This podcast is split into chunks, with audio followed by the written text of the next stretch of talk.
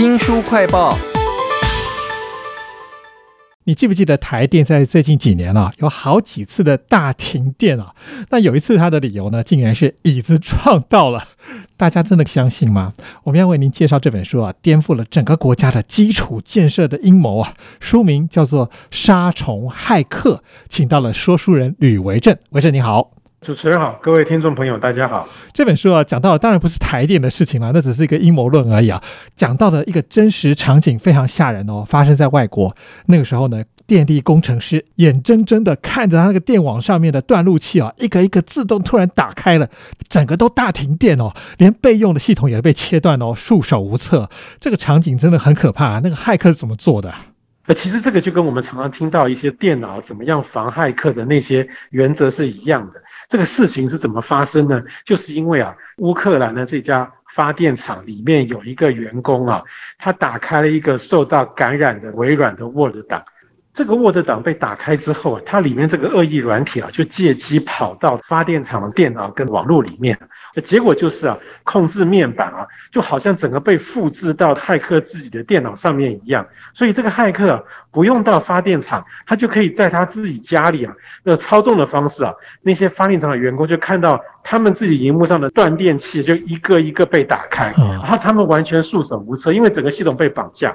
然后另外还有一次的更机车，他们是啊直接远端控制了这些发电厂员工的电脑，所以呢这些员工啊也是一样眼睁睁的看着自己荧幕上的那个滑鼠啊，在他们的控制界面上啊跑来跑去把电路器关掉，可是呢他自己去拿真的滑鼠去控制啊，却一点用都没有。看着别人动你的东西，你却无计可施，感觉很差吧？这就是杀虫骇客他们的恶行恶状啊！书里面讲到这些骇客呢是有名有姓的哦，还有各种的工具啊。那乌克兰比较倒霉，它不只是电网，后来连他们选举的时候啊，计票的电脑系统也被杀虫骇客攻击。这杀虫在书里面到底讲的是谁啊？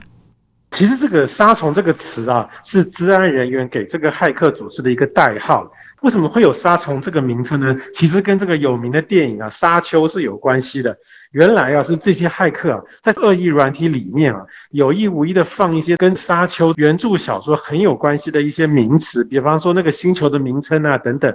而放在里面就变得像是一种签名一样，好像证明说，哎，这个是我做的，而被这些治安人员发现，所以他们就给他这样的一个专有的名词。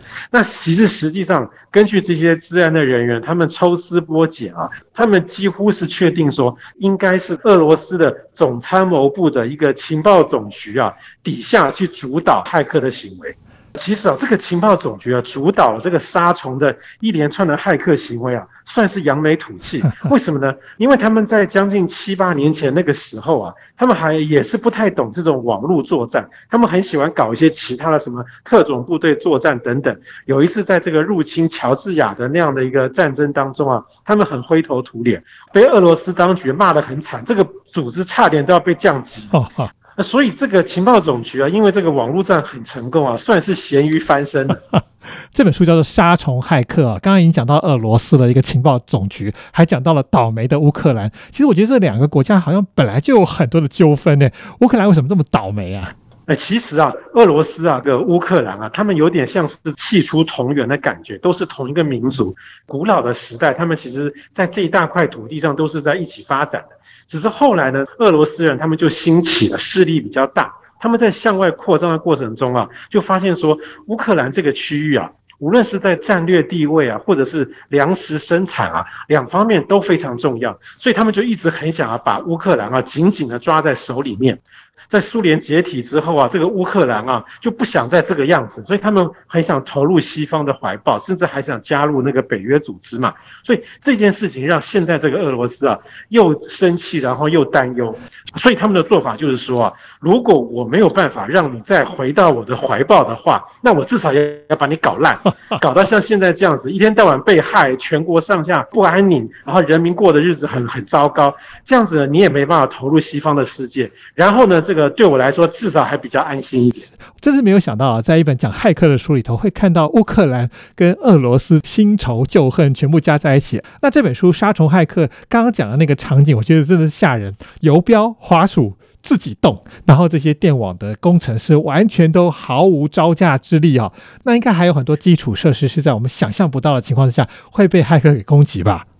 对，呃，只要是你有用到这个电脑或者是网络的设备啊，通通都是可以被害的对象。像是一般这个呃交通号志啦、运输的系统啊，呃，现在我们去这个银行啊。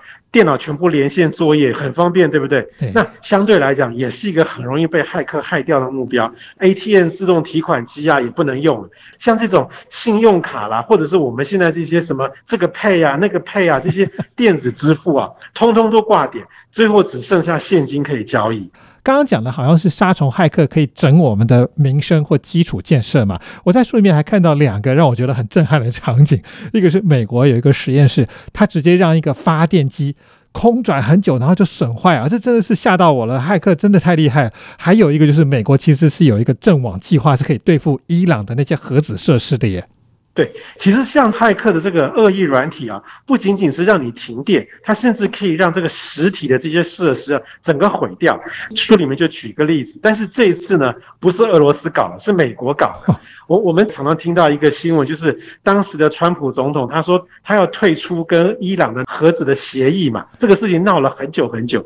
但是为什么会有这个协议呢？是因为啊，最早伊朗他自己要搞核武，美国想要制止他。希望他坐下来谈这样的一个协议出来。那美国用的方法是什么？美国同样也是用骇客的方式，他害到了伊朗的设施里面，把一种制造武器级的浓缩铀的一种所谓的离心机这个机器啊，结果呢，这个离心机就一直越转越快，越转越快，转到后来就整个挂点。哦，伊朗有八千七百多台离心机啊，被美国搞坏了两千多台。因为这样，它的核武发展的过程就拖延到，以至于啊，让美国政府有机会跟他坐下来谈出了那样子的一个核子协议。所以你看，其实美国也会搞这一套。我觉得骇客应该只是其中的一个部分，因为国际的政治局势的变化的关系啊，伊朗有一段时间又占上风了，所以骇客并不是无所不能，但它的确是个非常有力的武器啊。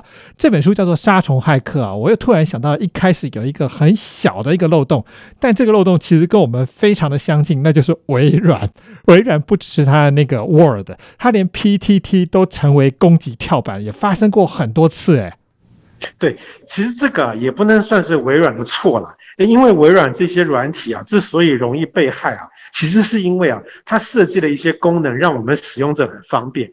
比方说，我们现在在 Word 或 PPT 里面，你要插入一个影片啊，或者图片，这是很方便，而且对我们来说很重要的功能嘛，对不对？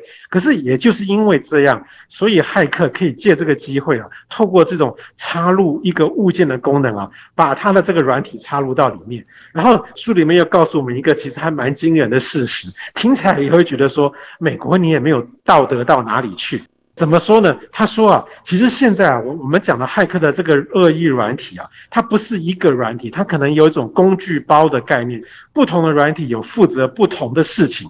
那现在这个骇客的工具包里面有一个很常用的软体啊，它叫做永恒之蓝。